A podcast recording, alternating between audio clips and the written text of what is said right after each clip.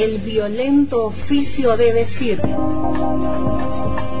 En el hilo invisible. Con Stephanie Vicens. Guadalupe Lazaroni y Daniel Sanz.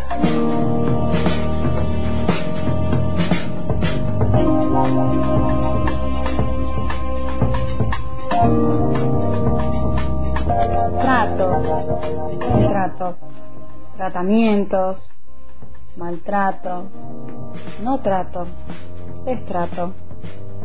Son los juegos de palabras que podemos escuchar en las historias, en los casos que propone Macedonio López en Enloquecer a cielo abierto. Hoy estaremos con el capítulo 34 titulado Una mujer al resplandor, en donde conoceremos más sobre Mariana de Río Viejo, uno de estos casos paradigmáticos que muestran la inflexión de la ley de desmanicomilización de Río Negro. ¿Cuántos casos tendremos que escuchar y cuántas más Marianas podremos conocer para preguntarnos cómo son los tratos a la locura? O como dice Daniel Sanz, la locura según sus tratos.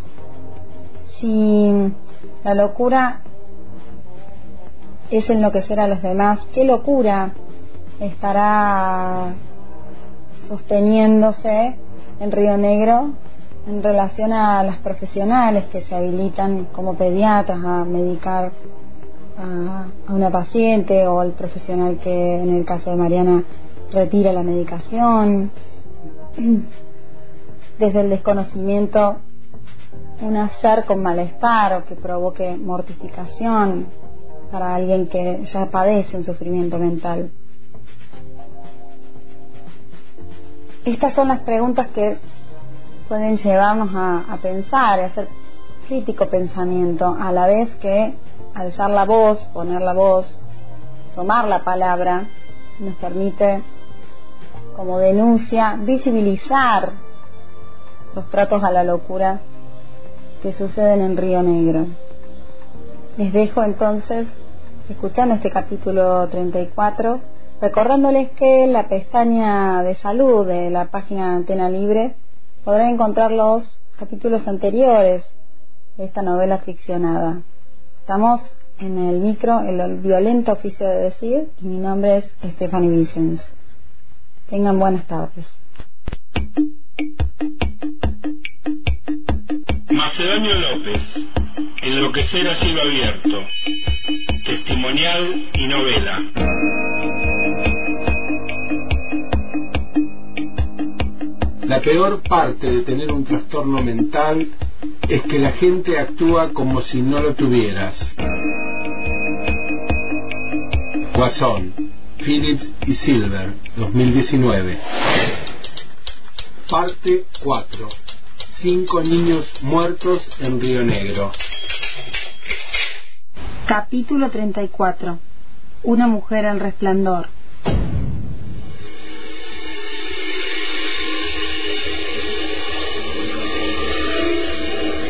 El sótano de los tribunales tenía una iluminación excesiva y las paredes blancas acentuaban la claridad. Mariana estaba acurrucada sobre la silla. Su buzo azul se destacaba en la sala y era el mismo buzo, demasiado grande y ensanchado, de cuando fue detenida. Excesivo abrigo para la mañana de un martes 11 de noviembre de 2003. En la madrugada de aquel día la trasladaron desde la celda de Río Viejo hasta el cuerpo forense de Roca a 180 kilómetros de su pueblo. En Río, la policía debió estar alerta ante la amenaza de que fuera linchada. Frente a Mariana a la izquierda, una cámara sobre su trípode. A su derecha y detrás de un escritorio, una psicóloga, un psiquiatra y dos médicos a los que me sumé como perito de la defensa. Uno de los médicos forenses, como sugiere el procedimiento, intentaba ganar confianza con la indagada. Sabía, al igual que sus colegas presentes, que hasta que no lograra alguna seguridad en el vínculo, poca sería la información. Por eso, para comenzar de a poco, preguntó ¿Viajaste bien de Río Viejo? Mariana miró con desconfianza a las cinco personas apiñadas tras el escritorio de metal. Se contrajeron sus ojos cuando miró la videocámara y respondió insegura. Sí, sí. La filmadora, que se le volvió invisible a poco de estar frente a ella, mostraba en la pantalla a una mujer joven, con el sobrepeso de un reciente embarazo, que enrollaba las manos una y otra vez en la ropa a la altura del vientre. El médico con sus preguntas parecía despertarla de un letargo profundo, solo alterado por el constante circular de las manos sobre el regazo. Bueno, Mariana, un poco eh, vas a ver que somos una multitud, pero bueno, es importante porque así lo dispuso el juez, que te hagamos un examen para ver cómo estás vos, para conocer tu historia y bueno, porque la causa es una causa importante. Pero a mí no me dijeron nada que iba a estar acá. Dijo mirando el piso. ¿Hay algo que te preocupa de tener que quedarte acá? Y lo que pasa es que no traje nada.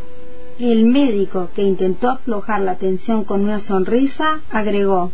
Ah, ropa, esas cosas. No te trajiste ropa para cambiarte. Bueno, no.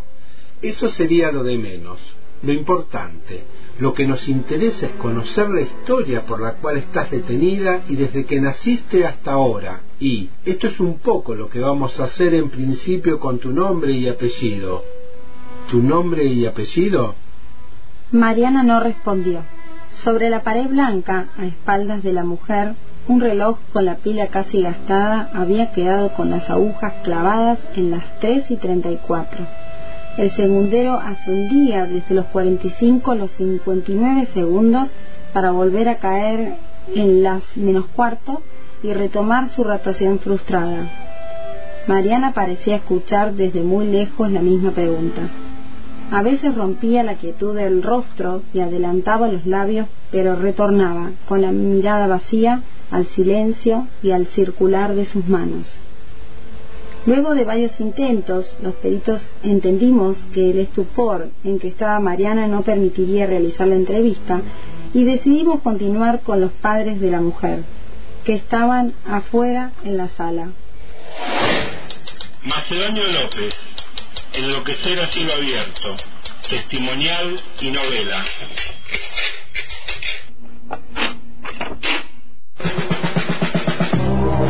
Violento oficio de decir. En el hilo invisible. Con Stephanie Vicens, Guadalupe Lazaroni y Daniel Sanz.